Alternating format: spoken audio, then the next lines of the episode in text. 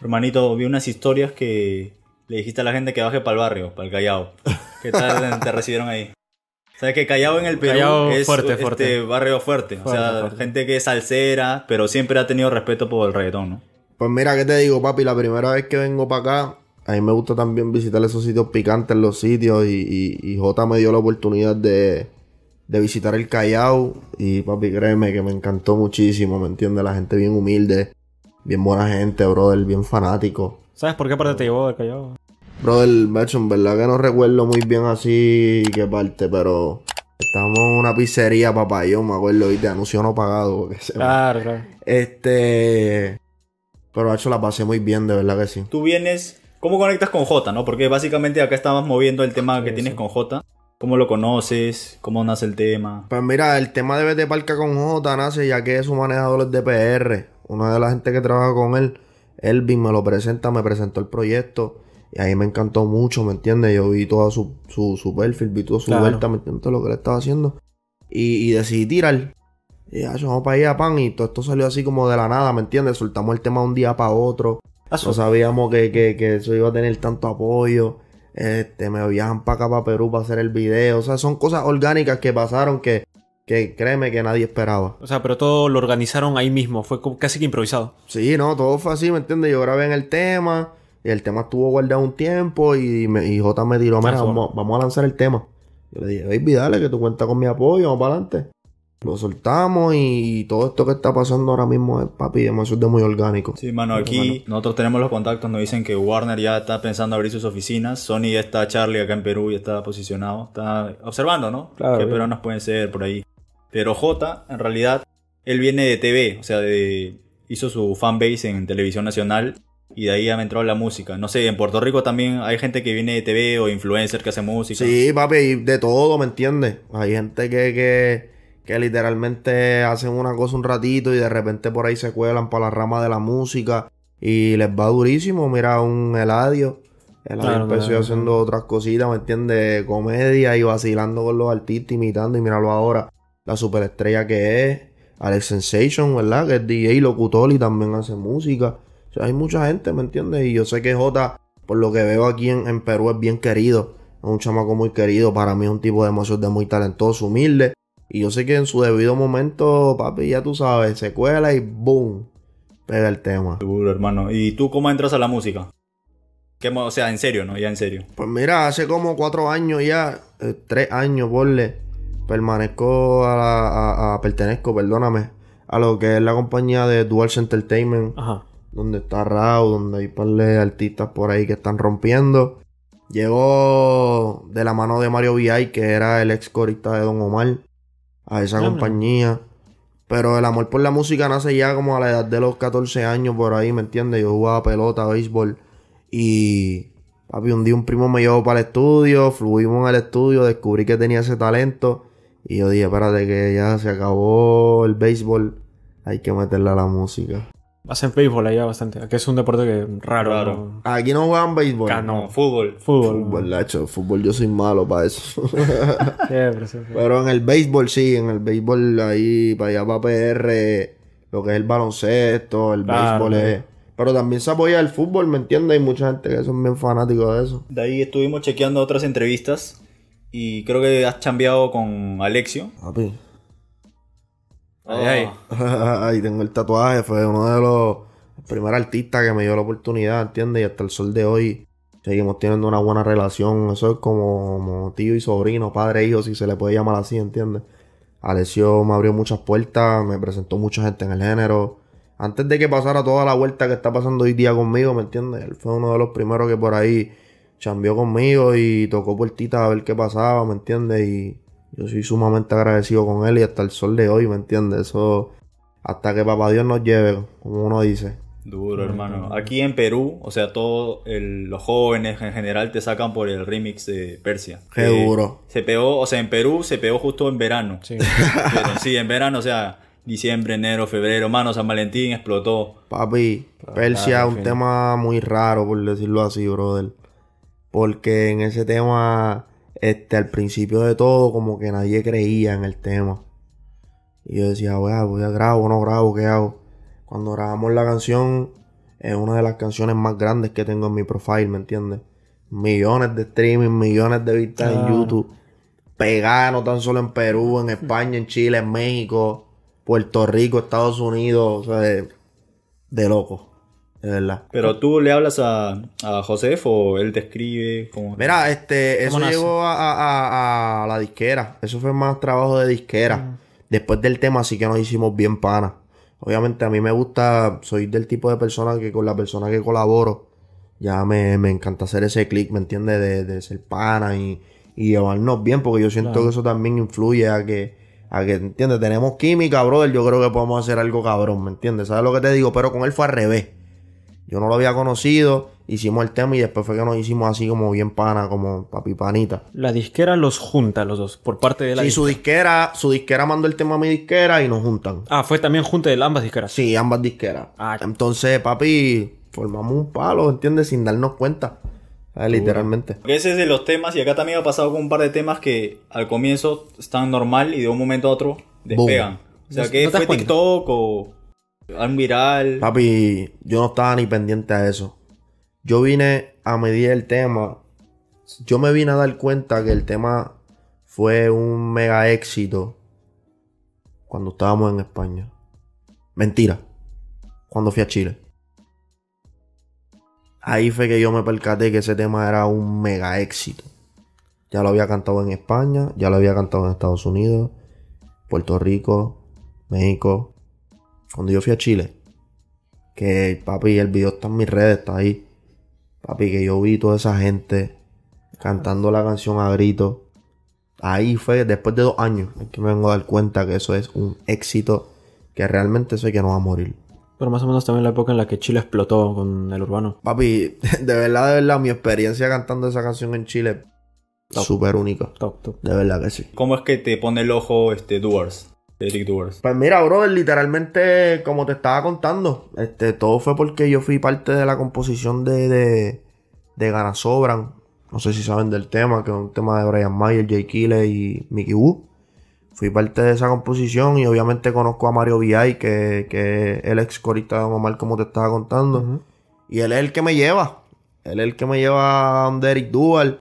A ver qué pasaba, ¿me entiendes? Y abrieron la- las puertas. Me dieron la oportunidad y en verdad es mi familia. Espero estar ahí hasta que Dios permita. Y el temita con Raúl, este, infiel, ¿cómo es que se, Palo. se cuadra? Palo, papi, este, orgánico. Realmente yo creo que todas las cosas que me pasan a mí han sido así, no, no las forzamos. O sea, Raúl, tremendo tipo, compañero de disquera, gran amigo. Este, literalmente cuando yo llegué, llegué nuevo, ¿me entiendes? Buscando la oportunidad, ¿entiendes? Pero cada cual estaba en su, en su vuelta. Más él que llevaba muchos más escalones que yo adelantado, ¿me entiendes? Y salió de él un día. Me dijo, mira, dale para el estudio, enséñame música.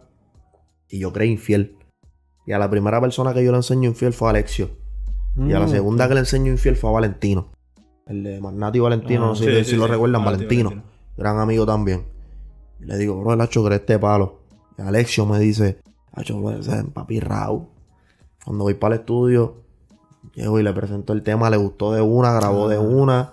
Después grabó Thiago, en la original, un palo. Después hicimos el remix, que fue Kevo, Jay Wheeler y Noriel. Más top. Otro palo en pandemia. Y literalmente también me di cuenta que fue un hit después de pandemia, ¿me entiendes? Porque no. Cuando yo lanzo todos esos palos, que lanzamos toda esa música, que se meten, que pasa todas esas cosas, llega pandemia. Y ahí. Nos tuvimos que encerrar. Triste. ¿Te dolió no poder cantarlo? Papi, claro, brother, esos temas en su pique y uno encerrado en su Ah. casa, pasando un montón de cosas por tu cabeza. Pero después con el tiempo, en verdad, uno aprende a valorar las cosas y uno dice, bueno, pues, todo pasa por algo, ¿verdad? Después que salimos para los shows, papi, me di cuenta que todos esos temas habían sido un éxito, brother. ¿Cuánto tiempo estuvieron encerrados? Hacho, nosotros tuvimos como un año y pico, ¿verdad? Prácticamente un año y pico. Más o menos acá, igual. Acá casi dos años incluso acá. Pacho, prácticamente por ahí. La pandemia nos odió a todo el mundo, brother. Claro. ¿Cómo es que ya Raúl te invita para abrir su tour? O sea, para cantar el temita ahí con él. Papi, en verdad fue también otra sorpresa para mí, brother. Literalmente esa noticia me la dio la disquera. Mira, papi, vas a ser el telonero de la gira de Raúl. Y yo, ¿qué? Vamos por encima, ¿me entiendes? Claro. Papi, fue una bendición trabajar con él en, todo su tour. Fue su- creo que fue el primer tour, ¿verdad? Ya este es el tercero, si no me equivoco, el segundo, no recuerdo muy bien. Pero en su primero trabajar con él y, y, y, y ver el fanático, ¿me entiendes? Cómo cantaba mis canciones, era una locura. Yo fui con una expectativa, ¿me entiendes? Una expectativa que yo dije, bueno, yo voy a abrir el show, que pase lo que tenga que pasar, no sé qué va a pasar aquí. Sí, No te lo ridículo. esperabas. ¿no? Papi, cuando la gente conectó conmigo, eso era papi Diosito ahí. Lo que estaba en tarima era un angelito, conectando con todo el público, robando todos esos corazones, ¿me entiendes? Imagínate, papi. Y literalmente todas esas cosas me las disfruto ahora. No me las disfruté en ese momento, me las disfruto ahora. Cuando veo los videos y digo, wow, don- donde yo estaba, ¿me entiendes? ¿Sabes? Donde voy a estar en un momento dado, porque algo sí recuerdo que siempre lo llevé en mi mente. Esto, esto es prestado, ¿me entiendes? O sea, esto es el tour de Raw. Aquí venimos a demostrar de qué estamos hechos para que en un futuro esto sea tuyo, ¿me entiendes? So, pero papi, me lo disfruté mucho, de verdad que sí. Eh, Esto también pasa en Perú, ya que a veces cuando alguien se va por la onda de lo romántico y quiere sacar un trap o un drill, como que le caen encima algunos fanáticos que por la línea romántica. ¿También te ha pasado eso? Fíjate, ¿no? Literalmente toda la música que, que he lanzado, yo creo que no he pasado por esa. Pero no sé qué pase ahora, ¿me entiendes? Cuando vengamos con el Ace nuevo, todos esos temas nuevos que vienen ahora. Es un Ace que, que, que literalmente el fanático pues no ha escuchado. O sea, es música que literalmente Diferente. que mucha No se estamos va a sorprender. Claro, diferente. Pero, hermano, aquí un fanático nos pasó un, da- un- un dato tuyo que hay que comprobar si es realidad, manito. A ver, a ver. Que dice que perdiste tu trabajo por conocer a Daddy Yankee. Mira, era que me pasaba en el gimnasio en Carolina. Y hubo un día que yo falté al trabajo. En un gimnasio. En un gimnasio mi papá entrena en Carolina. Y mi papá siempre me escribía, mira, aquí está Yankee. Mira, aquí está Yankee. Mira aquí. Y yo, yo ese día, papi, llegué tarde para mi trabajo. Cuando llegué, papi, me botaron para el carajo. Ya. me botaron. Chao, no te queremos aquí. Ya, bueno. Dale. Sí, es real, brother. Es real. Es real. Pero, o sea, ¿cómo se enteraron que, que llegaste tarde? O, le, o sea, bien se enteraron Papi, que acuérdate que yo, ¿sabes? En lo- En lo que yo trabajaba, yo tenía que, que ¿sabes? Re- rele- relevar a otro, ¿me entiendes? Ah, ya. Ah. O sea, que el otro tenía que esperar que yo llegara. Claro, claro, claro. Y cuando llegué tarde, papi, me, ¿Cuánto tiempo tarda? me tiraron las tombas. ¿Cuánto tiempo tarda en salir? Ya hecho como cuatro horas después llegué. Ah, bueno, claro. Ah, Me botaron, papi, chao. Y no era la primera vez que lo hacía por estar detrás de la música. Pero no me arrepiento, bro. Valió la pena, valió la pena. Claro que vale la pena. Estoy aquí en Perú por primera Eh, vez, imagínate, muchacho. Claro. ¿Quién diría que, que, que literalmente este chamaquito de, de un barrio allá en Yabucoa, ¿me entienden? En Puerto Rico, que eso es pequeño, Claro. llegaría aquí a Perú. Pero, hermano, pronto también su- se vienen los shows acá. Amén. Ya esas cosas se están hablando, todas esas cosas ya se están comunicando, alineándose los planetas, como uno dice, así que ya, ya prontito estamos por aquí más a menudo. ¿Has conocido a alguien aparte de Jota? ¿Te ha hablado de alguien? ¿Alguien que te jale el ojo? Mira, literalmente no, brother. En verdad me he centralizado mucho al tema de él. Le hemos dado mucho cariño a ese tema. He ido a todos los programas con él. ¿Me entiendes? Me gusta siempre que si tengo un proyecto darle como que ese, ese enfoque y ese cariño, ¿me entiendes? Obviamente sin desviar la atención y si llega alguien a, para conocerlo, obviamente lo hago y etcétera. Pero no, no he conocido así a, a más talentos de aquí de Perú que me encantaría, claro, brother. Pero aquí te vamos a poner como que, de acuerdo a tu línea, quiénes podrían encajar, así como la recomendación. Pero ahora ya lo que tenemos que tocar sí o sí, que es que tú también escribes, ¿no? Claro. Tú también escribes. Ahí acá sale que has compuesto para Anita, creo. Estuve en un campamento con ella en el 2019. Fui parte de su campamento, fue una experiencia dura también, ¿entiendes? Trabajar con ella, su energía. Hace poquito nos encontramos en Miami y en verdad una energía súper dura. ¿Para quién más le has escrito allí? Pues mira, como te mencioné, eh, trabajé en el disco ese que habían lanzado de Brian Mayer y Mickey Wu. eh, para Wisin. ¿Lo has escrito Wisin? Sí. La última canción que, que se lanzó fui parte de esa canción, que es con Anuel. Ah, el tema con Manuel. Sí, mi ex. Este. Fui parte de, de, de ese proyecto. eh, de la gueto. Eh, trabajo con muchos artistas, en verdad. Yo creo que esa rama me ha abierto muchas puertas. ¿Y cómo haces el tema de... Este tema que dices de que está en tendencia, ¿no? De Wisin con Anuel, porque... O sea, tú no creo que hayas escrito el verso de Anuel, ¿no? No. ¿Tú qué, qué es lo que escribes ahí? El intro y el coro. Ah, el intro y el coro. El coro es lo más importante. Y el intro y el coro. Claro. Y le dejas que ya cada uno escriba su verso. Sí, me encanta eso, que los artistas fluyan en su vuelta también, ¿me entiendes? O sea, yo te llevo lo que yo pienso que tú vas a romper, ¿me entiendes? Brother, yo, ah, de hecho, tú la vas a romper. Ya los versos yo creo que eso es algo íntimo de uno, ¿me entiendes? Para desahogarse en el tema. ¿Qué proceso usas para el momento de escribir? O sea, estás fluyendo y grabas notas de audio al estudio. Ay, soy bici raro. A la hora de componer soy bien raro, brother. ¿Cómo? Baby, literalmente a mí me puede salir una canción estando sentado aquí. Ahorita. Ahorita. ¿Sabes? De repente me entró la musa. Y papi, cogí mi teléfono, empecé a escribir palabras y esto, me voy. Cuando llego a la cama la termino. No sé, brother. De verdad que no tengo algo que te pueda decir como que.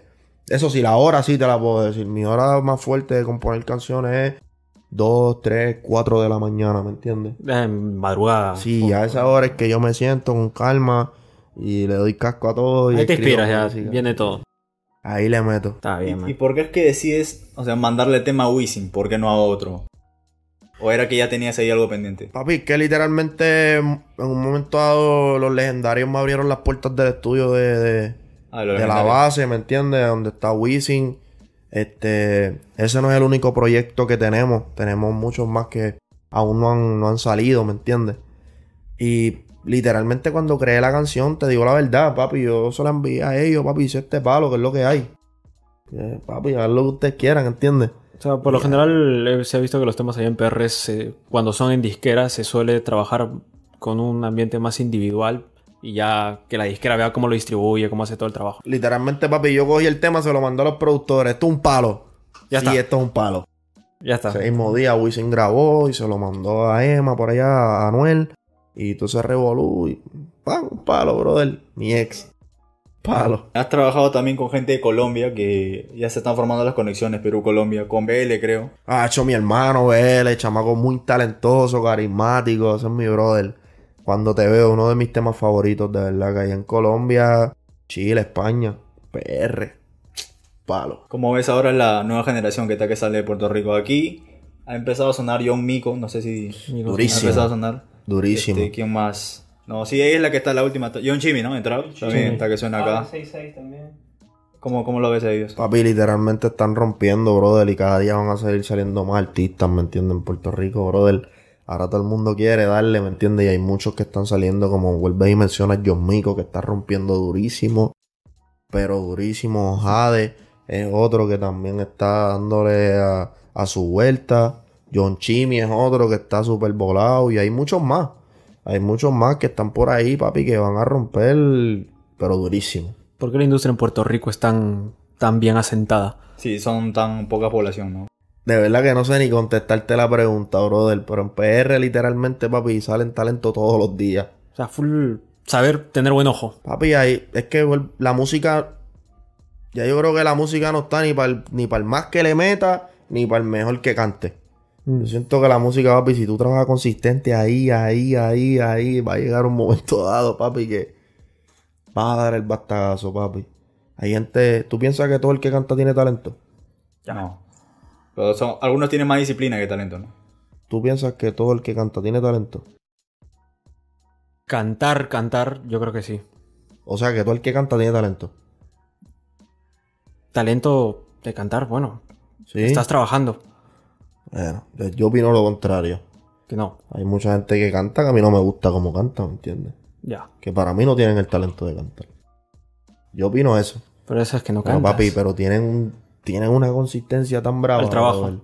Una disciplina tan brava, brother, que, que están volando bajito por ahí. O sea, dices, hay que trabajar. Full. Es lo que sea. No tan solo la música. Si tú quieres que tu podcast crezca, tienes que darle contenido a la gente todos Claro. los días. ¿Me entiendes? Claro. Porque puedes hablar de temas buenos. Super, y puedes ser el mejor. Pero si no le das consistencia a, a tu audiencia, a tu fanático, no va a pasar nada contigo. No, la gente siempre pide contenido y contenido, contenido. Hay que- Full. Eso es todo. Todo es contenido, hermano. ¿Qué viene para ti ahora? Papi, bendiciones. Mucha música. Como te mencioné, viene un ex distinto ahora mismo. Eh, música, papi, que la gente no se espera. Colaboraciones que la gente no se espera. Estoy trabajando un álbum también. trabajando como compositor con muchos artistas por ahí, en muchos proyectos. Siempre estoy involucrado en 20 cosas. Pero papi, sobre todo lo que viene son bendiciones. Y ahora que hay tantos artistas, ¿sientes competencia tú o cómo te lo tomas? ¿Tú tienes alguna competencia en tu podcast? Yo, o sea, siempre aparecen todos los Siempre años, mano, pero yo creo que mi competencia soy yo primero, ¿no? Ya te contestaste la pregunta, brother. Pueden salir millones de artistas por ahí. Y se pueden pegar más rápido que yo.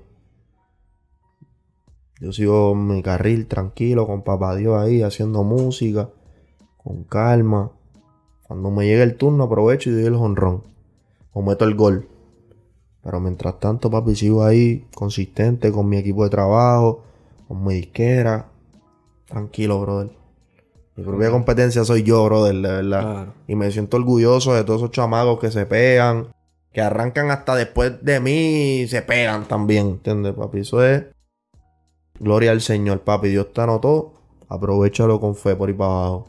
Que mi momento va a llegar en algún momento dado, papi. Genial, hermano. Invita a los seguidores de Métrica a escuchar el temita con J para moverle. Mi gente de Métrica, yo soy Aix y los invito a escuchar Vete Palca junto a J, Perú y PR, PR y Perú. Yo soy Aix.